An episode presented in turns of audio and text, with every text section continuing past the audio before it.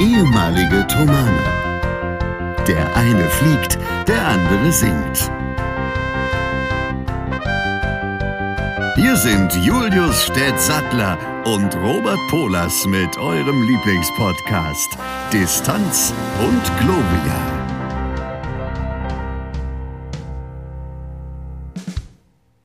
Eigentlich wollte ich total besinnlich diese 52. Folge Distanz und Gloria begehen, zum Anfang hin. Das Problem ist, es ist gerade was passiert, was total den Deutschen in mir triggert und ich merke das und das ärgert mich wahnsinnig, weil zum dritten Advent, nee, ist der dritte oder der zweite? Nee, ist der dritte. Dritte. Zum dritten ja. Advent, 10 Uhr, fängt über mir einer an, mit dem Schlagbohrer zu arbeiten. Also, das finde ich sonntags schon das ganze Jahr über scheiße, aber wenn das auch noch zum dritten Advent passiert und gerade um 10, ich meine, da schlafen ja vielleicht durchaus Menschen, die sonst in der Woche sehr früh aufstehen, möglicherweise mal aus, das, äh, das macht mich sehr sauer, habe ich gerade festgestellt. Egal, wir lassen uns davon nicht beirren. Es ist noch früh am Tage. Der Herr Stett ist mit in der Leitung. Ich bin ehrlich gesagt noch ein bisschen knietschig, aber wir werden da den alten Fernseh- und Radiosprechertrick anwenden, denn wenn man die Mundwinkel nach oben macht und die ganze Zeit lächelt beim Reden, dann können wir euch auch in dieser Folge herzlich willkommen heißen. Und ihr merkt gar nicht, wie müde ich eigentlich bin. Herzlich willkommen, Stett, schön, dass du dabei bist. Was hast du zu sagen? Das gleiche. Ich muss, ich muss gleich am Anfang mit einer Sache rausrücken, die ich nur ganz kurz beleuchte, die mir aber auf der Seele brennt und nicht schön ist. Schieß los. Es waren am Mittwoch die ersten 20 Hauptverfahren aus, unserem, äh, aus unserer Klage verhandelt worden und diese wurden abgewiesen. Was das bedeutet, heißt, dass wir nicht gewonnen haben, diese 20 Hauptverfahren. Was das jetzt bedeutet, ob und wie es weitergeht und was man jetzt machen kann, wird sich noch herausstellen, weil wir noch keine Urteilsbegründung bekommen haben. Also es kommt immer quasi, man erfährt das Ergebnis, also das Urteil sofort, relativ schnell, meistens am selben Tag. Aber die detaillierte Begründung, die ja dann auch ähm, alles enthält, was dazu geführt hat, alle Paragraphen und so weiter, muss natürlich auch ein bisschen recherchiert sein und so, deshalb dauert das immer noch ein bisschen länger. Und die haben wir noch nicht erhalten. Und erst dann können wir wissen, wie wir weiter vorgehen. Und selbst dann ist es aktuell nicht günstig, dass ich mehr dazu sage, leider. Aber auf jeden Fall ist es eine Sache, die mich natürlich enorm runterzieht, weil ich ja gesagt hatte, dass der Tiefpunkt schon durchschritten ist. Was damals, als ich das sagte, nicht stimmte, offensichtlich. Was ich aber nicht wusste, dass das so sein würde. Und ich habe es jetzt deshalb gesagt, weil es schöner ist, wenn du und ihr das von mir erfahrt, als wenn ihr das erst in irgendwelchen Artikeln lest, was nämlich der Fall ist. Es waren ganz viele Presseleute da, die dann natürlich am selben Tag noch veröffentlicht haben, dass die Flugschüler vor Gericht gescheitert sind und dass die Ausbildung nicht beendet werden kann, was nicht stimmt. Aber also letzteres nicht, ersteres ja. Das ist sehr unangenehm, aber manchmal, wie ja. du schon sagst, wenn man ein Tal durchschreitet, kann es sein, dass der tiefste Punkt nicht das Tal selber, sondern die Kanalisation ist.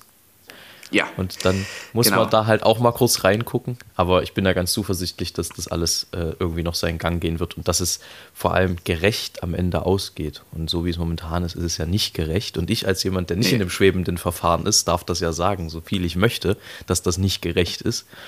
Und insofern hoffen wir einfach mal, dass, dass da was ich rauskommt. Ich kann das auch sagen, dass ich das nicht gerecht finde. Also naja, aber zu schwebenden Verfahren muss man immer so ein bisschen vorsichtig sein. Deswegen gut, dass du genau. nicht mehr gesagt hast. Aber Richtig. tatsächlich würde mich in dem Zusammenhang äh, die Urteilsbegründung irgendwie mal interessieren, weil 20, was war es, 20 ähm, Verfahren? 20 Verfahren, ja. Abzulehnen. Aber es sind noch, ja. Äh, da musst du ja irgendwie, also das riecht so nach äh, kein Bock. ja. Also gut, ohne mich da jetzt zu weit aus dem Fenster lehnen zu wollen. Also es sind noch 170 offen. Aber achso, wollte ich noch dazu gut, sagen. Dann habt ihr, also das ist das. Dann habt ihr ja doch die Chance, das ja. eine oder andere zu gewinnen. Das ähm, werden wir sehen. Also da kann ich jetzt gibt's, kann ich nicht weiter dazu sagen, leider. Ja, völlig verständlich. Ja, ja äh, dein Ärger ist. Man, ja. Dein Ärger ist absolut nachvollziehbar. Ich wollte bloß trotzdem die, die Menschen äh, begrüßen bei uns und sie dazu bitten, ja. sich doch unbedingt äh, ein, ein Handtuch neben uns auf der Liege zu reservieren und sich dazu zu legen an den Pool der guten Laune hier bei Distanz und Gloria, auch wenn es nicht ganz so losgeht.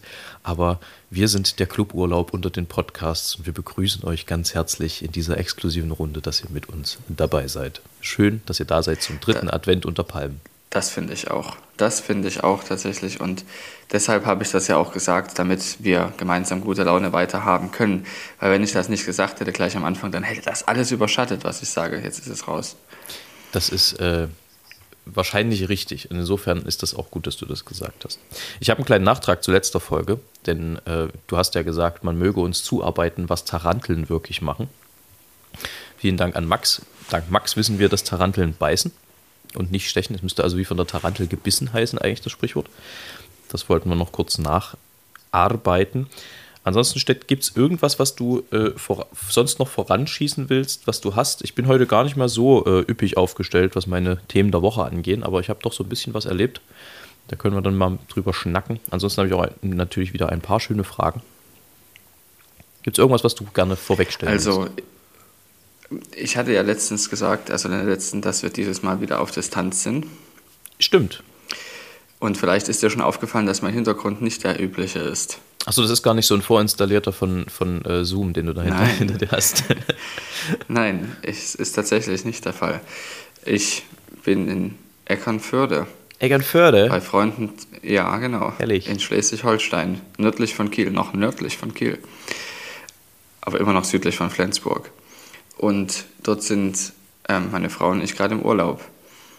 Und bei Freunden, die Kinder haben. Und das ist natürlich sehr, sehr schön, dass wir jetzt, also das ist, tut mir auch sehr, sehr gut, gerade jetzt in der Phase, nochmal ein bisschen abzuspannen, weil ich natürlich sehr viel müde bin tagsüber, weil vieles in meinem Kopf rumgeht. Und dass ich das dann auch einfach mal darf, weil hier ist natürlich auch immer nicht so besonders gutes Wetter um die Jahreszeit. Und dann darf man ja auch mal liegen bleiben und sowas. Auf jeden Fall. Ist schon gut. Wobei ich das auch jahresunabhängig kann. Ne, wie sagt man? Jahreszeitenunabhängig. Aber du bist jetzt keine inzidenziale Fahnenflucht begangen, sondern das war schon geplant, dass ihr dort äh, um die Zeit jetzt Urlaub macht. Ja, das war geplant, allerdings noch nicht so lange, erst seit so circa anderthalb Monaten. Mhm. Hat es sich das ergeben, dass wir das ähm, mal anfragen. Und es ist gleichzeitig natürlich eine inzidenziale Flucht. ist ein sehr schöner Begriff. Es wäre eigentlich auch ein guter Folgentitel. Inzidenziale Fahnenflucht? Ja. Wir, wir merken es mal vor, mal gucken, ob wir irgendwo noch bei was, bei was äh, weniger, weniger deprimierenden vorbeikommen in Folge 52. Ja, ähm, ja aber ist doch schön. Nee, der Norden lohnt sich immer. Also ähm, gerade Schleswig-Holstein die Ecke, aber auch Mecklenburg, Mecklenburg-Vorpommern. Das ist ja ein Dehnungs-CK, wie ich gelernt habe. Das heißt ja nicht Mecklenburg, sondern Mecklenburg. Ja. Auch das wenn, muss man natürlich sofort erkennen, das ist ganz klar. Weil, also das ist tatsächlich komisch, weil normalerweise, was heute CK ist, war früher ja oft KK. Und KK ist ja eigentlich kurzer Vokal und nicht Dehnungsvokal. Das finde ich immer ist ein bisschen irritierend, weil man muss es ja dann, man muss ja dann sozusagen es auch kontextual lesen. In dem Falle äh, ne, ist äh, das ja. Germanische ein bisschen schwierig einzuschätzen, wann jetzt was gemeint ist. Deswegen, liebe Mecklenburger, verzeiht denen, die nicht gleich wissen, dass es ein Dehnungs-CK ist in eurem Namen. Seid Sie haben nämlich euch trotzdem lieb. So ist das. Genauso sieht das aus. Ich habe äh, neulich äh, im, im, Radio, ich, ich höre eigentlich nur noch im Auto wirklich Radio, muss ich zu meiner Schande gestehen. Ansonsten mache ich das meistens so, wie mir das gefällt, wenn ich Musik höre. Und im Radio ist mir das aber herrlich Wurst. Ähm, und äh, da hat neulich eine Moderatorin in der, in der Sportmoderation so ein bisschen Probleme ge gehabt. Die fing an, ähm, es, es ging um irgendeinen Spieler von Dortmund, der Schwierigkeiten gekriegt hat, nachdem er sich echauffiert hat über ein Zitat Handel. Ähm, Handel. Meter.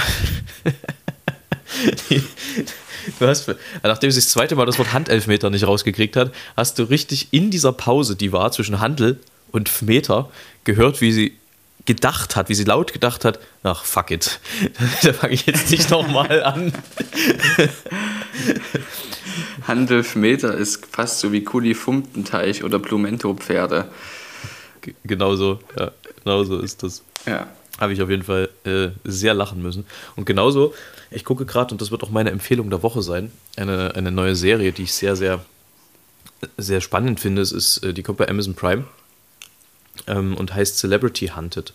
Und es geht darum, dass zehn Prominente versuchen zu fliehen innerhalb von Deutschland und ähm, ein Team aus ehemaligen Kriminalbeamten, aus äh, BND. Der Chef des, von Dit Janse ist äh, ehemaliger Sicherheitschef von Angela Merkel. Ähm, also die wissen, was sie tun, zum Teil auch, glaube ich, Geheimdienstleute. Äh, die haben die Aufgabe, innerhalb von zehn Tagen die zu finden. Und ich bin noch nicht ganz durch, aber es ist sehr unterhaltsam, weil es unfassbar spannend ist. Erstens, was die so für Techniken einsetzen dürfen überhaupt dort in, in, den, in diesen Behörden. Also du denkst ja, du kommst relativ unbeobachtet von A nach B, aber wenn man dann mal sieht, wenn das, äh, wenn das BKA da ernst macht, was die alles anzapfen können und dürfen auch, was ich auch gut finde, wenn es äh, um eine Frage der Gefährdung des ganzen Landes geht, dann äh, wird dir schon erstmal klar, wie viel, also wie viel die wirklich sehen. Und da sprechen wir jetzt nicht nur über Überwachung von Handys und, und Auslesen von SMS oder so, sondern da reden wir tatsächlich von äh, Kameras, die ja quer über Deutschland verteilt sind, zum Teil Kameras an Tankstellen, auf die die Zugriff haben. Also eigentlich, äh, wenn man es grob zusammenfassen will, gibt es in Deutschland im Prinzip kaum eine Kamera, die irgendwo hängt, wo nicht im Ernstfall auch das BKA drauf Zugriff hätte. Ähm, also auch Sicherheits, private Sicherheitskameras. Genau, und äh, wie, also wie die vorgehen. Und was total spannend ist, auch bei den Prominenten, also unter anderem, wen hat man da so dabei, den man kennt, irgendwie Stefanie Giesinger, die war bei äh, Germany's Next Topmodel, Dr. Wladimir Klitschko ist auch dabei und der ist ja richtig geil. Also den feiere ich ja richtig. Ach, die spielen sich selber? Nee, die, das ist kein, also das ist keine Serie, sondern es ist quasi so ein, so ein, so ein Real-Life-Spiel. Also die spielen im Prinzip Fange, aber auf einer anderen Ebene. Beziehungsweise die spielen Verstecken. So eine Mischung aus Verstecken. Aber es schon mit einem Drehbuch. Nein, nein, nein, nein. Die haben gesagt bekommen, nee. ihr dürft ähm, am Tag 50 Euro abheben mit einer Kreditkarte, die wir euch geben. Ihr kriegt ein Handy von uns, was natürlich getrackt wird, damit die das private Handy nicht anzapfen müssen. Ähm, und damit könnt ihr anrufen, aber immer wenn ihr anruft, verdrahtet ihr sozusagen auch euren Standort und immer wenn ihr ein SMS schreibt, selbes Prozedere. Und äh, es ist total interessant, was die äh, Prominenten sich dafür Strategien zurechtgelegt haben. Und bei Wladimir Klitschko ist es so, der ist ja erstens Doktor, was ich ja schon mal krass finde. Also irgendwie verbinde ich das nicht so richtig mit ihm. Und dann hat er aber auch alle möglichen Pilotenscheine. Also der darf unter anderem äh, Helikopter fliegen, der äh, hat äh, irgendwie wahrscheinlich auch noch Bootsführerschein und hast du nicht gesehen. Also der, der, der darf im Prinzip alles, was in irgendeiner Form Räder oder Flügel hat, darf der rein und bewegt sich auf dem Schiff fort, der bewegt sich in der Luft fort, der bewegt sich im Auto fort, der ist sogar unter Wasser gewesen zeitweise. Äh, also es ist total abs absurd, was äh, sich die Prominenten, also gibt es auch einige, die sind ein bisschen plumper damit, die gehen ein bisschen entspannter an die Sache ran. Dann sind zum Beispiel Axel Stein und Tom Beck, beide Schauspieler, ähm, gehen äh, eher so naturbezogen und möglichst minimalistisch. Die sind da irgendwie gefühlt auf einer Schwalbe durch die Gegend gefahren und jetzt im Wald unterwegs. Und ähm, es ist total krass vor allem immer dann, wenn die, du wirst ja total paranoid, wenn du immer das Gefühl hast, hinter dir äh, steht so ein Hunter-Team, es gibt zehn Hunter-Teams äh, an unterschiedlichen Stationen, die natürlich an unterschiedlichen Städten dann auf die zugreifen können, im Zweifelsfall, wenn es dann, dann ernst wird und sie vom, äh, vom Kriminalamt dort oder wer auch immer, also das ist so ein zusammengestelltes Team, das ist tatsächlich fiktiv zusammengestellt, aber aus Leuten, die äh, Verhaltensmuster analysieren, die Gesichtszüge analysieren, die ähm, eben äh, Software entwickeln, Abhörsoftware und sowas, also ist tatsächlich relativ äh, speziell dafür zusammengestellt. Und das äh, macht extrem viel Spaß, finde ich unfassbar unterhaltsam irgendwie, weil, wie gesagt, diese verschiedenen Strategien auch großartig sind. Ähm, und dann auch zu sehen, immer dann, wenn sie sich gerade in Sicherheit wiegen, mehr oder weniger, weil sie sagen, ich habe gerade einen genialen Plan zu Ende gebracht, dann zu sehen, dass es gar nicht so ist, sondern dass die, dass die ähm, Hunter viel, viel näher an denen dran sind, als sie gerade glauben. Und andersrum, wenn sie denken, oh Gott, hier ist bestimmt gerade irgendjemand, also paranoid, völlig paranoid durch die Gegend rennen, dann zu sehen, da ist gerade gar keiner. Das ist sehr, sehr spannend und sehr unterhaltsam. Ich bin äh, jetzt gerade am Anfang von Folge 3 und bisher haben sie noch niemanden geschnappt, auch wenn es mehrfach schon sehr, sehr knapp war. Also kann ich sehr empfehlen, Amazon Prime. Also wer es hat, macht sehr viel Spaß. Cool, danke für die Empfehlung. Ähm, erzähl noch mal was aus deiner Woche. Hast du am Mittwoch Probe gehabt? Ich habe, nee, ich habe am Mittwoch keine Probe gehabt. Ich habe nämlich, und das ist mehr oder weniger auch meine Begegnung der Woche. Meine Begegnung der Woche war mit der, mit der Impfnadel. Ich habe nämlich spontan einen Impftermin gekriegt zum Boostern am Dienstag. Ähm, da war was übrig und äh, die hätten es sonst weggeschmissen. Und dann habe ich gesagt, ne, ehe ihr das wegschmeißt, jagt mir das bitte in den Arm. Ähm, allerdings muss man auch sagen, und das gehört ja der Vollständigkeit halber dazu, dass ich die dritte Impfung tatsächlich so schlecht vertragen habe wie noch keine andere. Also mit schlecht will ich jetzt nicht sagen, ich habe massive Nebenwirkungen nach wie vor, sondern es war so, dass ich am Tag danach, ich habe es wirklich durchgerechnet, äh, es war irgendwas zwischen 16 und 18 Stunden geschlafen habe. Also ich war wirklich tot, komplett. Ich war, war völlig müde und kaputt. Ähm, ab dem zweiten Tag habe ich mich dann so gefühlt, wie ich mich nach meiner Zweitimpfung gefühlt habe, also eigentlich nur noch so ein bisschen restmüde. Ähm, aber das läuft sich jetzt so in den letzten Tagen ein bisschen aus. Also das wollen wir ja auch nicht verschweigen, das gehört schon auch dazu. Ist wahrscheinlich ein Zeichen dafür, dass äh, die Antikörper bei mir noch ganz gut vorhanden waren, weil äh, vorher auch relativ viele in meinem Umfeld sonst mal infiziert waren mit dem ganzen Bums. Und ich es aber bisher eigentlich nicht, zumindest nicht nach dem, was ich weiß, nicht gehabt habe. Insofern scheinen die Impfungen dann doch zu wirken ähm, und auch zu helfen. Und ich werte das als gutes Zeichen, dass es eine relativ gute Immunreaktion gab. Und bin da guter Dinge. Heute geht es mir wieder gut. Also, es waren mal ein paar Tage. Insofern, nein, wir haben Mittwoch zum Glück nicht geprobt. Das wäre auch gar nicht drin gewesen. Da wäre ich gar nicht aus dem Bett gekommen. Wir haben aber Donnerstag ähm, einen Dreh mit dem MDR gehabt. Und zwar ist total interessant. Ich weiß, ich weiß ehrlich gesagt gar nicht, ob ich es erzählen darf. Andererseits, wenn ihr das heute Abend hört, ist es eh nur noch zwei Tage, bis der Beitrag laufen soll. Insofern mache ich das jetzt einfach, auf die Gefahr hin, Ärger zu kriegen. Ähm, ja, es, es wurde in, im Stadtarchiv, im Leipziger Stadtarchiv, das ist ja wie jedes andere Stadtarchiv sehr, sehr weitläufig und da hat bei Weitem noch nicht, ist noch nicht alles irgendwie erfasst und das wird halt immer wieder, wird auch Neues entdeckt, noch, was ich immer wieder krass finde, dass in diesen Stadtarchiven wirklich noch Dinge liegen, die noch niemand gesehen hat offensichtlich, beziehungsweise noch niemand irgendwie katalogisiert und digitalisiert hat. Ähm, und so ist es auch hier gewesen, dass in Büchern der Stadt von äh, aus dem 17., 18. Jahrhundert ähm, was Rechnungsbücher waren. Sprich, äh, das waren Bücher, wo die Stadt Leute losgeschickt hat und äh, den Menschen mehr oder weniger an der Tür einen Brief mit einer Mahnung übergeben hat, also sozusagen eingefordert hat, Geld eingefordert hat. In, das wurde in diesen Büchern notiert. Also ist, man sieht auch ganz klar, das ist so die Handschrift aus, aus Bach-Zeit, wenn man sich damit so ein bisschen auseinander, auseinandergesetzt hat und so Bach-Handschrift auch immer mal gesehen hat. Das ist also schon relativ eindeutig zu erkennen. Und das ist ja noch alles original.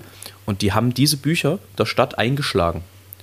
Und als Einschlagmaterial haben sie Notenpapier genommen. Und zwar Noten, was äh, der Herr Mackert aus, ähm, der da Handschriftexperte ist in der, in der, in der, äh, im Archiv, ähm, ungefähr aufs zweite Viertel des 15. Jahrhunderts rückdatiert. Und man glaubt es nicht, das ist absolut gut lesbar, was da drauf ist. Es ist Gregorianik, ähm, das ist äh, wahrscheinlich noch eher Richtung Neum-Notation als Richtung Hufnagel-Notation. Ähm, das können wir dann irgendwie in einer extra Folge gerne nochmal beleuchten, was da jetzt das genau heißt, oder ihr googelt es euch zusammen. Aber total spannend und wir haben im Prinzip, also äh, der MDR hat halt, war sehr interessiert daran, natürlich, weil das ist eine Entdeckung, das machst du ja jetzt auch nicht jeden Tag, vor allem nicht sowas. Ähm, und wir haben im Prinzip den gregorianischen Choral, der relativ gut auf dem Buchcover zu sehen ist, gesungen dort vor Ort von diesem, von diesem Original aus der zweiten Hälfte des 15. Jahrhunderts. Das ist völlig, wenn man darüber nachdenkt, ne, das ist nochmal 300 Jahre vor Bach gewesen. Das muss man sich mal vorstellen. Das ist wirklich verrückt, wenn man sich überlegt, dass Bach auch erst etwas über 300 Jahre her ist. Ja. Also. Und dazu kommt, dass mehr, im, Zuge dessen auch Handschriften äh, mit sichergestellt wurden. Und ähm, da sind wohl die ältesten sogar Richtung äh, 13. Jahrhundert, also Gründungszeit Thomaner Chor, Gründungszeit Thomaskloster. Und äh, also das war echt, also Handschriften regelrecht, die Hand, Handschri habt. Handschriften und das, das waren Handschriften von, von einer zweispaltigen großen Bibel. Also das kann man sich vorstellen, ja, was ist das vielleicht A1 für unsere heutige Verhältnisse ungefähr? Ähm, die ist zweispaltig gewesen Und da geht man tatsächlich davon aus, dass das, oder da, ging Herr Mackert davon aus, beziehungsweise sagte, dass es möglich wäre, dass das eine der Bibeln hätte sein können, die das Thomaskloster mitgebracht hat bei der Gründung. Denn die mussten ja Sachen erst mitbringen, die hatten ja nichts. Das heißt, die haben, wenn die hier ein neues Kloster gegründet haben, mussten die Mönche ja von irgendwo anders her gewisse Sachen mit dabei haben. Und in dem Fall könnte das die Bibel gewesen sein, die damals zur Gründung des Thomasklosters mitgenommen wurde. Ist jetzt aber erstmal nur eine Behauptung sozusagen. Ja, es ist eine Vermutung, aber wenn man halt guckt, Ja. äh, im Zusammenhang damit halt den gregorianischen Choral, also das heißt, es wird schon irgendwo aus dem Leipziger Kontext kommen, in irgendeiner Form, äh, musikalisch gesehen, ist schon, also allgemein jetzt mal unabhängig davon, das sind ja alles keine Fakten, das sind ja alles erstmal nur Vermutungen, ähm, aber ist das einfach unfassbar spannend und es ist auch krass zu sehen, wie das die Zeit überdauert. Also wie lange das auch währt. Wenn du dir heute mal eine Buchseite anguckst, nach zehn Jahren, wie vergilbt die ist, wenn du dir überlegst, das ist dort jetzt äh, 600 Jahre alt, knapp, möglicherweise, oder noch älter sogar. Das ist äh, völlig verrückt und es war extrem spannend und, und sehr, sehr schön äh, zu sehen. Und äh, vielleicht, ich weiß nicht, ich, ich hoffe, ich darf, aber ich denke, ich werde da vielleicht bei Distanz und Gloria auch mal ein Bild zu posten, dass man sich auch mal was darunter vorstellen kann, wie das aussah. Weil wenn man es nicht sieht, dann glaubt man das auch gar nicht. Dieses Einschlagen in Notenpapier, das ist so, also ich meine, da würde heutzutage keiner mehr drauf kommen. Klar, wir haben auch den Materialmangel nicht mehr, aber äh, einfach so Noten zu nehmen, und die gab es ja damals nicht kopiert tausendfach, sondern da gab es damals ein Original und da gab es diverse Abschriften, wenn du Glück hattest. Aber ähm, das ist schon sehr spannend. Und was auch interessant ist an dem gregorianischen Choral, wie der gesetzt ist, lässt sich relativ eindeutig wohl der germanische Dialekt ablesen. Was bedeutet, es also definitiv Deutschland zuzuordnen. Also nichts Römisches oder irgendwas, sondern es ist relativ klar Deutschland. Ähm, beziehungsweise glaube ich, Moment, das muss ich aber nochmal verifizieren, war es sogar der sächsische Dialekt, den man da drin lesen kann. Ähm, und zwar unterscheidet er sich in, in einer Terzfigur statt einer äh, Sekundfigur. Also da woanders die Sekunde war, ist in, in Sachsen bzw. in Deutschland die Terz gewesen. Ähm, also äh, hochspannende, hochspannende Geschichte und äh, das hat extrem viel, viel Bock gemacht, da auch sich mit auseinanderzusetzen. Und du musst ja dann auch uraltes Deutsch entziffern im Schriftbild, also wir sozusagen. Ähm, jetzt ist gerade der Herr Stett weg. Warum ist der Herr Stett weg? Was soll das? Hm, was soll das? So, da ist er wieder. Wir haben, glaube ich, nicht allzu viel verloren an Zeit. Ich denke, wir können das so drin lassen. Ja. Da sehen auch, beziehungsweise sehen nicht, aber hören unsere Zuhörer und Zuhörerinnen mal, dass hier auch technisch nicht immer alles ganz glatt läuft. Ich glaube, wir haben es ganz gut weggekriegt. Ich weiß gar nicht, warum es jetzt hier zugemacht hat, aber ist auch egal. Ähm, also eine hochspannende Geschichte und wir haben da extrem viel Spaß gemacht. Äh, und nicht nur gemacht, sondern auch gehabt. Wird höchstwahrscheinlich äh, Dienstag irgendwann im MDR laufen und es soll auch ein kleines Online-Special dazu geben. Ähm, nähere Infos folgen, sobald wir sie haben. Also das ist eine wirklich sehr interessante Geschichte, wo es sich auch wirklich mal lohnt, dass ich geschwiegen habe für Minuten, weil ich einfach das selber auch zuhören wollte. Ich habe selber, die älteste Schrift, die ich selbst gesehen habe, war zur Zeit der Reichsgründung. Also 1700 und, nee, 1800 und 1870. Und das war schon sehr beeindruckend und das habe ich im Notenarchiv gefunden. Da warst du, glaube ich, auch mit bei, als, ich das, als wir das gefunden hatten. Ich weiß es aber nicht genau. Kann sein. Und das war schon sehr beeindruckend. Naja, es ist, äh, also es sieht halt auch wirklich, also was ich halt so beeindruckend finde, ist, wie gut das erhalten ist, weil es sieht halt wirklich so aus, als hätte das Ja. irgendjemand künstlich nachgemacht. Aber äh, ist es nicht, also ist es null. Und das ist auch so absurd, weil du musst dann natürlich, wir mussten dann, um da hinzukommen, so durchs Stadtarchiv schlendern und da ranntest du auf einmal vorbei am Stadtarchiv Thomaner Chor, also bist dort auch an der Abteilung vorbeigelaufen, wo sämtliche Aufzeichnungen über Thomaner Chor lagen. Dann bist du an, an äh, Schriftbüchern vorbeigegangen, die ja relativ klar in Jahreszahlen datiert sind. Das sind ja Schriftbücher der Stadt Leipzig, zum Teil Abrechnungen und andere Dinge, Steuern und sowas. Das wurde ja damals alles händisch notiert in Bücher und dann äh, wegge weggelegt. Also im Prinzip hat sich daran heutzutage ja nicht viel geändert. Willkommen im 21. Jahrhundert. Haha. Ähm, und wenn du dann halt da vorbeiläufst und siehst, aha, 1725, 1730, 1750 und du dir klar machst, das sind alles Dinge, die haben Bach direkt betroffen. Also da könnte in irgendeinem Steuerbuch auch einfach der Name Bach auftauchen oder irgendeines seiner Söhne oder seiner Frauen. Es ist also das, das realisiert man gar nicht so richtig in dem Moment. Man kann sich das gar nicht richtig vorstellen, dass das wirklich einfach Zeugnisse aus dieser Zeit sind. Das finde ich total interessant. Und zwar echte Zeugnisse, ja, echt? nicht nur ja. irgendwo im Internet mal nachgelesen und abfotografiert, sondern die einzigen Zeugnisse ja, mehr oder weniger, genau. die das betreffen. Das und das ist, ich kann das absolut verstehen, dass das enorm ist. Es soll ja auch, ich weiß es nicht, habt ihr darüber was erfahren im Stadtarchiv über jeden ähm, Thomaner? Zumindest die Abitursachen sollen aufgehoben sein über Jahrhunderte. Das äh, haben wir nicht hinterfragt, weil das war auch nicht das Thema. Allerdings muss man ja sagen, äh, mhm. was ist denn das, was man von so einem Chor möglicherweise archivieren würde? Also da würde ich jetzt natürlich auch als allererstes denken, wer hat mitgesungen? Möglicherweise irgendwelche ja. Dokumente, vielleicht Noten, keine Ahnung. Aber das wären so die drei logischsten Dinge, die du möglicherweise von so einem Chor archivieren würdest. Möglicherweise irgendwelche Finanzauszüge oder was weiß ich. Schriftwechsel zwischen Sicher, Kantor und Stadt. Auch, ja, Sicherlich auch sämtliche Programme, kann ich mir vorstellen, also Konzertprogramme. Wer hat da wann gesungen, als Solist auch vielleicht? Ja, weiß ich zum Beispiel aber ehrlich gesagt gar nicht, ob es ja. in der Bachzeit in dem Sinne Programme gab. Ich könnte mir vorstellen, dass das. Nee, heutzutage. Ich rede über heutzutage. Achso, über heutzutage, ja, ja gut. Ja. ja. sicherlich. Und kann mir schon auch vorstellen, ähm, es hat mir, hat mir einer unserer Lehrer mal erzählt, dass die Abiturarbeiten von verschiedenen, ähm, also von Thomanern aufgehoben werden. Der hat es begründet mit, man weiß ja nicht, was mal aus diesen Leuten wird. Ähm, ne. Das fand ich sehr, sehr lustig, wie er das so sagte. Na, was ich weiß, ist, glaube ich, dass die Schule, äh, die Abiture, ich meine auch zehn, zehn Jahre, Jahre beha auf, behalten genau. muss. Und ich glaube, ab nach fünf Jahren oder so kannst du deine Abiture einsehen. Da darfst du hingehen. Genau. Es ist ein bisschen wieder mit der Stasi-Akte. die wird, also wird richtig, erhalten. Wobei, wie gesagt, bei Thomanen das für immer aufgehoben wird. Also da gibt es kein. Ähm, also die werden auch im Stadtarchiv, soweit ich das weiß, aufgehoben. Das können wir mal nachfragen. Aber wir das haben, müsste man nochmal nachfragen. Weil das, weil das unfassbar vielleicht. spannend war, haben wir auch gleich gesagt, dass wir ja. gerne dann nochmal wiederkommen und uns das gerne nochmal angucken wollen würden. Auch mal ein bisschen, also fernab von dem Dreh. Ähm, ich bin eigentlich, also bei sowas echt nicht so also ich springe auf sowas nicht so an normalerweise, weil ich auch Geschichte jetzt nicht so ja, übermäßig begabt bin, weil ich mir zum Beispiel keine Jahreszahlen und Daten merken kann, ich mir Geburts- und Sterbejahr von Bach merken konnte, ich mir merken konnte, wann der hier Thomaskantor geworden ist. Selbst solche Sachen, mit denen ich ja täglich konfrontiert war, das braucht so lange, bis das in meinem Kopf ist, einfach weil es Zahlen sind. Das fällt mir bei Buchstaben und Tönen wesentlich leichter. Ähm, das, also insofern war Geschichte nie so richtig mein Fach, aber das sind ja nun wirklich Dinge, die auch meine Arbeit direkt betreffen und die ich auch sehr interessant finde, gerade wenn du dann hörst, eben es gab auch innerhalb Deutschlands noch verschiedene gregorianische Dialekte und, und überhaupt, also man muss sich ja klar machen, das, was wir heutzutage als Notenschriftbild kennen, das gibt es deswegen, weil es diese Zeugnisse gibt.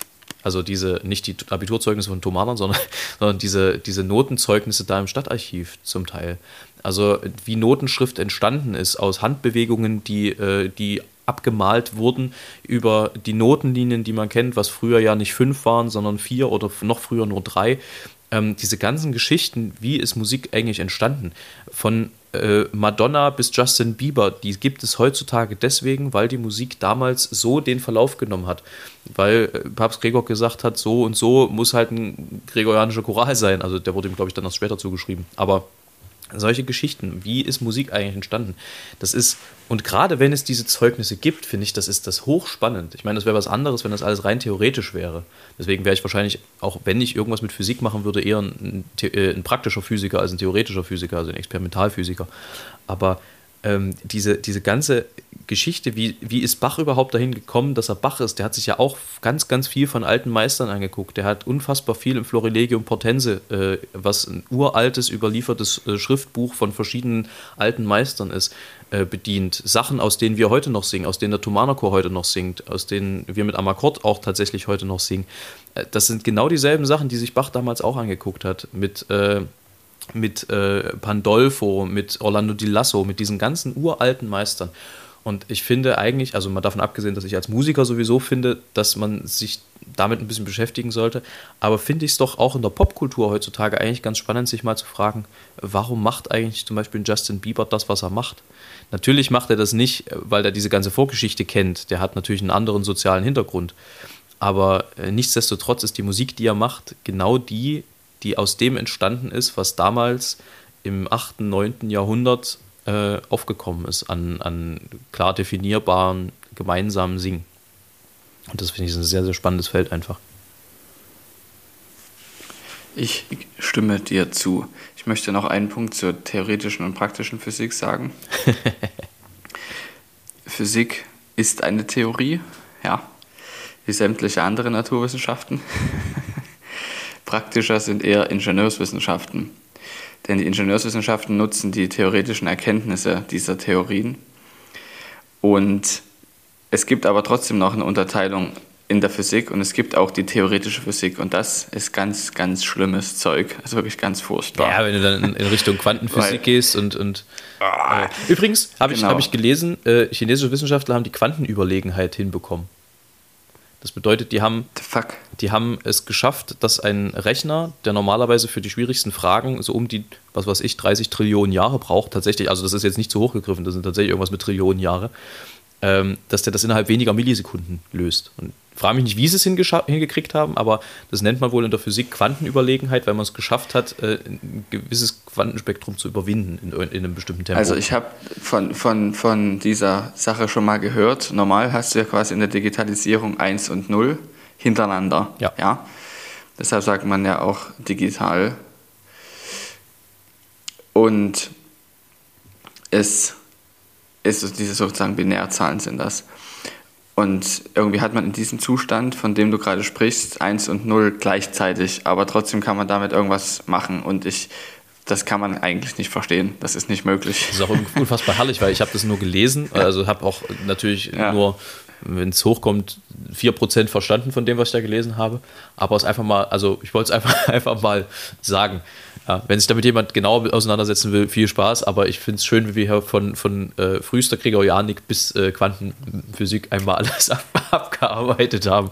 Genau, aber das Problem ist ja, was du gerade schon meintest, ähm, ist, dass die aktuellen physikalischen Probleme theoretischer Natur sind. Es sind eigentlich mathematische Probleme aktuell, die es in der Physik gibt, weil es sehr viel ähm, sagen wir mal, im Universum, ums Universum um sehr große Dinge geht. Sehr, sehr große oder sehr, sehr, sehr, sehr kleine Dinge. Also so klein, dass es halt schon theoretisch ist und so groß, dass es nur theoretisch ist. Ja, das ist ähm, was Entfernungen, was Zeiten betrifft, was eben solche Quanten betrifft, die so das kleinste sind, was man kennt. Und deshalb, wenn man heutzutage Physik studiert und dann tatsächlich als Forscher arbeitet, bist du eigentlich Mathematiker. Das ist richtig. Und das ist spätestens da der Punkt, wo ich sage, gut, dass ich das nicht gemacht habe. wir haben noch überhaupt nichts geschafft, großartig heute. Also äh, an, an, den Dingen, die wir sonst machen. Was auch daran liegt, einfach, dass äh, es irgendwie andere Themen gab heute bisher. Ich habe dich gefragt, ja. Ich, ich habe dich gefragt. Das ist richtig. ähm, aber was ich, äh, es, es, gab was, was mich wahnsinnig äh, an früher erinnert hat. Und äh, da kommen wir dann gleich, kriegen wir dann doch nochmal ein bisschen die Kurve. Ähm, und zwar waren wir gestern, das will ich jetzt aber, ich will das nur anreißen, weil es die Geschichte braucht. Ich will das nicht sagen, weil damit ich, also ihr werdet es selber sehen. Wir waren gestern in einem Altersheim und haben dort kurz gesungen, weil, also haben geguckt, was ist möglich, wie kann man das machen, damit es möglichst safe ist. Aber dass halt wieder das zweite Jahr in Folge jetzt dort gar nichts stattfindet, das konnten wir uns nicht so richtig vorstellen. Wir haben gerade ein bisschen Zeit und haben gedacht, komm, dann kannst du das schnell machen. Ähm, schön war, wir haben da auf drei Stationen gesungen und in der, in der einen wurde eine ältere Dame also dazugeschoben. Und die kam dazu. Ich bin mir mit meinen Kollegen nach wie vor uneinig, ob, ob wir gemeint waren oder das hatte ich nämlich gar nicht gesehen in dem Moment. Da standen noch zwei Kinder an der Seite. Und die Omi wurde reingeschoben und wir hörten kurz bevor wir anfingen zu singen: Ach, sind die niedlich.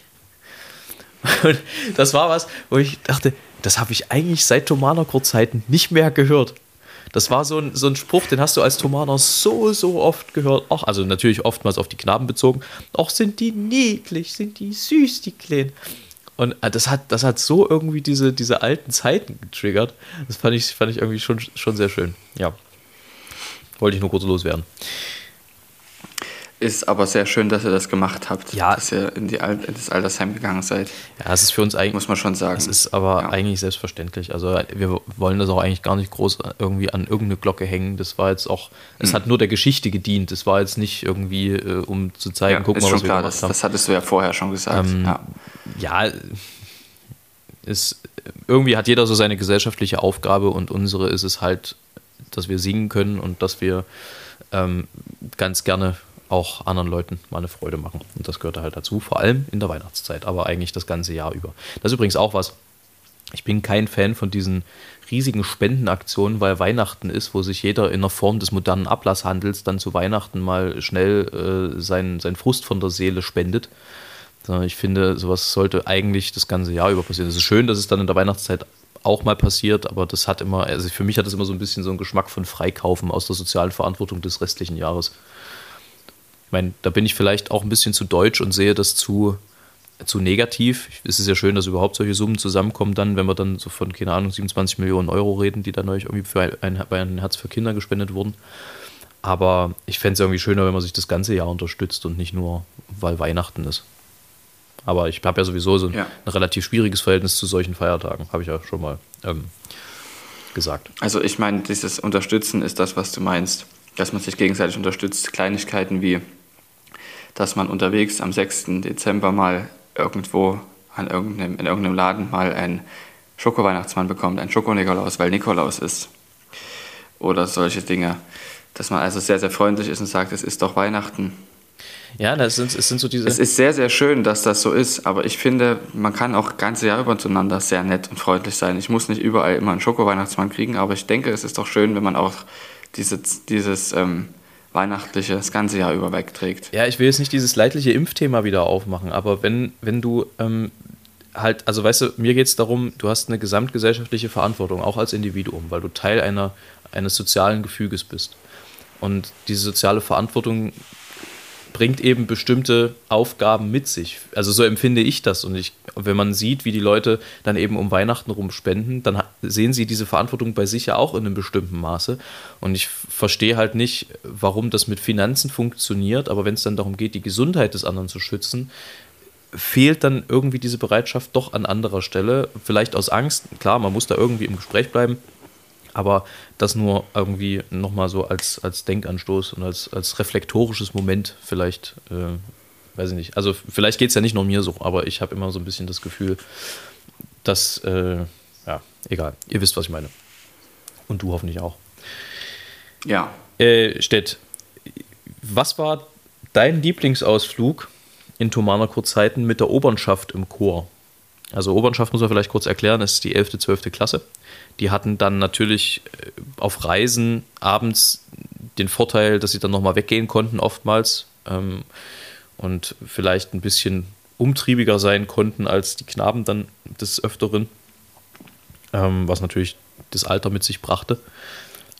Was war dein Lieblingsausflug? Es gab dann nach Konzerten oftmals noch so die Möglichkeit wegzugehen oder auf Reisen irgendwie zusammen äh, ist man dann, keine Ahnung, ich erinnere mich noch an einen Ausflug in Rom, im Vatikan, den man da gemacht hat und so. Aber sag du erstmal, was ist denn, was ist denn so dein, der Ausflug, der dir am meisten hängen geblieben ist? Sehr gute Frage. Zuallererst, ich bin nicht so oft bei solchen Ausflügen dabei gewesen, also nicht bei allen. Ich auch. So wie viele, die immer dabei gewesen sind. Schlicht und ergreifend, weil ich müde war, meistens nach Konzerten. ich mich allerdings aber auch auf diese nachkonzertliche Müdigkeit mehr oder weniger gefreut habe. Und ich habe mich auch an manchen Orten sehr darauf gefreut, hinterher noch wegzugehen und ein Glas Bier zu trinken. Ähm, es kam immer darauf an, je nachdem, in welcher körperlichen Verfassung war. Jedenfalls habe ich mich auch genauso wie auf die Momente vor dem Konzert, in dem Konzert, auch auf den Moment nach dem Konzert gefreut. Eigentlich immer. Und ich denke, so wie du es schon sagst, ich habe jetzt gerade überlegt, 11., 12. Klasse, was haben wir für Reisen gemacht? Wir haben ja doch einige gemacht. Und zum, zum Beispiel eben diese große Amerika-Reise, als ich 12. war, da warst du ja auch mit dabei. Ähm, auf der Reise war es allerdings nicht. Sondern, also da waren auch tolle Momente, aber ich denke, dass auch die in Rom die besten waren. Das waren ja nur zwei Tage. Aber ich denke, dass dieser eine Abend, wo wir dort dann noch in, diesem, in dieser Pizzeria waren. Am ersten Abend, wo wir angekommen sind, Probe hatten und dann in der Pizzeria waren, das war, glaube ich, der Abend, der mir in Erinnerung bleibt, für immer. Spannend. Ja. Bei mir ist es, Weil ist es tatsächlich ein anderer. Wir wirklich zu, ja, ja, wir waren zu sehr viel unterwegs und es war einfach was ganz, ganz Besonderes, weil die Reise auch erst während des Schuljahres zustande kam. Sonst hatten wir immer am Anfang des, des Schuljahres, des Chorjahres, einen Plan bekommen, was wann stattfinden wird. Und da stand dann auch drin, welche Reisen stattfinden. Das wusste man nämlich erst dann. Und dann konnte man sich freuen, aha, du wirst dieses Jahr also dort und dort und dort sein, voraussichtlich, wenn du zur Konzertbesetzung gehörst. Aber ab einem gewissen Alter weiß man, dass man dazugehört. Und dann, äh, diese Reise stand nicht mit drauf. Die war dann mit, kam damit dazu, was euch ja auch euren Jahrgang ein bisschen in die Bredouille gebracht hat. Ja. Da in dieser Zeit ja auch Abiball war. ja, wir haben tatsächlich auf den Abiball damals verzichtet zugunsten des Vatikan-Konzertes mit dem Thomanerchor. Aber wenn man die Wahl hat zwischen tanzen und sich besaufen und dem Papst mal mehr oder weniger die Hand schütteln und von ihm besprochen zu werden und einmal im, im Petersdom singen, dann äh, würde ich mich jedes Mal wieder so entscheiden, wie ich mich entschieden habe. Nicht nur Petersdom, wir haben auch in der Sextinischen Kapelle gesungen, was einfach völlig verrückt ist, diese Vorstellung, dass wir dort drinnen einfach länger als zwei Minuten waren. Ja. Ja, nee, bei mir ist es tatsächlich eine andere. Also ich bin ähm, da hängen geblieben, als ich drüber nachgedacht habe, in Japan. Und zwar waren wir in Japan eines schlimmen Abends äh, noch draußen unterwegs und sind irgendwie in einem, ich, das war, ich weiß gar nicht mehr, war das ein Restaurant, war das eine Vinothek, ich habe keine Ahnung. Das war so im Keller und haben dort angefangen, Sake zu trinken. Und irgendwann, ich glaube nach, also wir waren auch ein paar, wir waren glaube ich zu zwölf oder so, ich glaube nach der, und Sake gibt es ja jetzt nicht in, in 3 Liter Flaschen, sondern das sind ja immer eher so, was sind das 0, nicht mal 0,75, es war oft so 0,5, 0, keine Ahnung, also es waren auch immer eher kleinere Portionen. Und ich glaube nach, nach der sechsten oder siebten Flasche kam der äh, Kollege Kellner und sagte, ähm, Leute, ihr habt mir gerade hier den Sake-Wein Keller leer getrunken. da haben wir einem Japaner in Japan einfach seinen kompletten Sake leer gesoffen. Ähm, und allgemein war das einfach ein sehr, ein sehr schöner Ausflug, jetzt gar nicht mal nur deswegen. Aber das war so irgendwie, das war so surreal. Das war ein bisschen wie wenn du in eine Pizzeria gehst und du frisst sämtliche Pizza weg. Also das wird ja auch eigentlich nicht passieren. Das, wie? Aber den Abend habe ich auch tatsächlich nächsten Tag bitter bezahlt. Das, also ich hatte, ich hatte mehrfach was vom Wein. Oh, das ist natürlich schade dann in dem Moment. Ja. Es war auch ein Reisetag, ja, das, das war gar nicht mal so schön. Ja, das kann ich, das kann ich gut nachvollziehen, aber ich ähm, war zu dem Zeitpunkt 10. Klasse, deshalb war ich noch nicht so viel unterwegs. Das ist richtig, da durftest du noch nicht dabei sein. Ja, ich habe mich grundsätzlich eher an das gehalten, was ähm, du ja auch, was, was vorgeschrieben war, was nicht alle gemacht haben, aber ich schon. Ja. Stett, drei Dinge, die bei dir Panik auslösen. Oh, da gibt es nicht so viele, die bei mir Panik auslösen. Das habe ich mir fast gedacht, deswegen frage ich es das. Es ist tatsächlich so. Ähm, da müsste ich mal länger drüber nachdenken. Das kann ich dir heute noch nicht beantworten. Also so richtig Panik kriege ich wirklich, ich kann mich nicht erinnern, dass ich mal wirklich richtig Panik hatte. Steht, so richtig dolle. Das passt ja. sehr an das. Kannst du denn da drei, drei Sachen sagen? Ähm, hm, ja, also ich weiß nicht, ob ich drei zusammenkriege, aber eins auf jeden Fall. Also was bei mir massiv Panik auslöst, ist, wenn ich äh, im Wasser keinen Boden unter den Füßen habe, also zumindest für, für längere Zeit weil ich aus irgendeinem Grund, also ich bin früher ja total gerne geschwommen, habe da aber so das ein oder andere traumatische Erlebnis gehabt. Ich glaube, das habe ich auch mal erzählt im Podcast. Ähm, und äh, seitdem komme ich irgendwie nicht mehr so gut damit klar, wenn ich keinen kein Boden in Sicht habe. Genauso ist das beim, beim Tauchen. Also auch beim Tauchen neige ich dazu, wenn ich das Gefühl habe, die Oberfläche ist noch weiter weg, als ich noch Luft in der Lunge habe, äh, da gerne auch mal, ein bisschen panischer zu werden, was natürlich die Situation noch verschlimmert, weil dann verbrauchst du ja den ganzen Sauerstoff noch schneller. Ähm, also das ist irgendwie, da wird es mir relativ schnell unangenehm.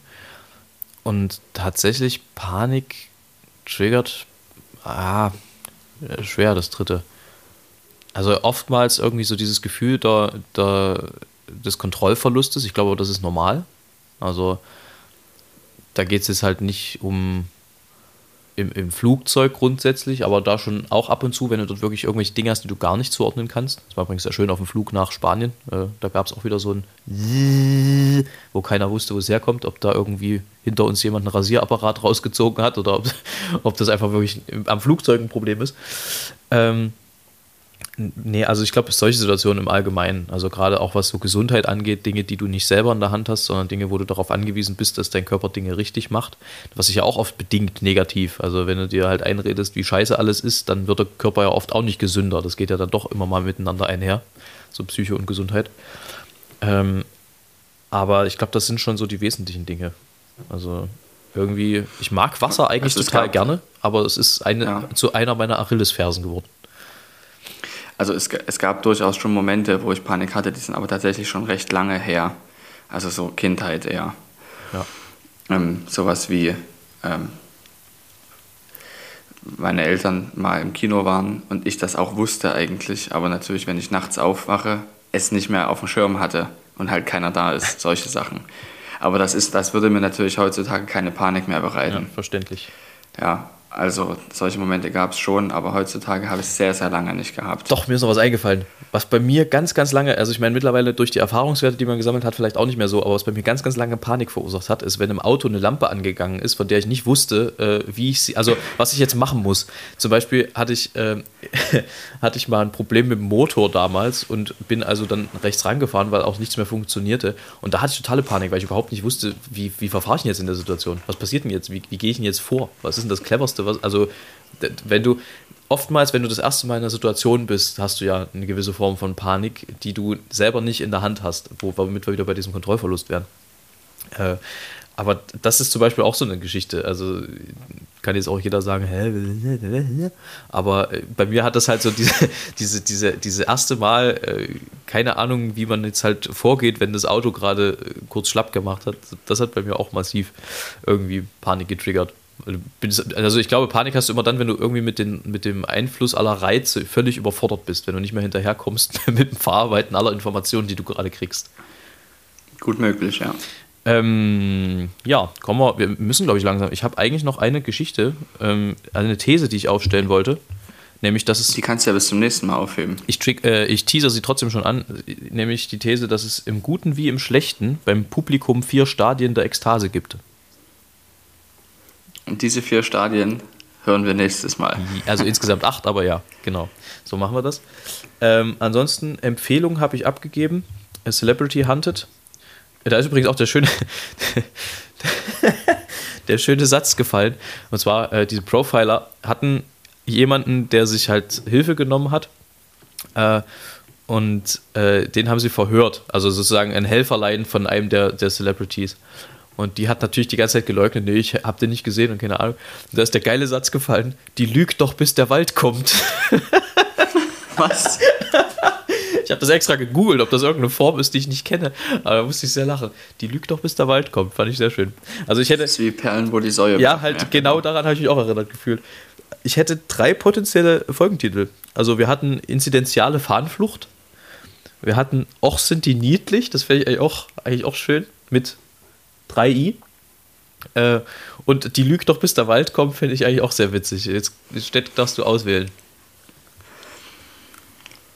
Also, auch sind die niedlich ist am besten, aber in dem Fall, dass wir die Story nicht zu so sehr hochloben wollten, würde ich den nicht nehmen. Ja. Sondern dann das letzte ist, hatten wir quasi schon mal in der Form, aber das erste gefällt mir auch aktuell am besten. Inzidenziale Fahnenflucht. Ja, weil es das ein kleines bisschen äh, dem, dem Schrecken so ein bisschen nimmt, weißt du? Ja, verstehe, verstehe, verstehe. Ähm, dann haben wir das. Dann äh, die nächste Woche ist schon, ja, ne? Da haben wir dann schon ein Jahr hinter uns. Genau, und das ist, wir müssen uns jetzt nochmal eben drauf einigen. Wir könnten diese Folge am 21. rausbringen, weil das wäre dann quasi die Jahresfolge, dass sie quasi nicht am Sonntag stattfindet, sondern am 21. Oder dass wir zwei hintereinander machen. Das wäre auch eine Variante. Ich würde es anders machen. Ich würde sagen, wir bringen am, nee, warte mal, am 19. ganz regulär mhm. eine raus. Mhm.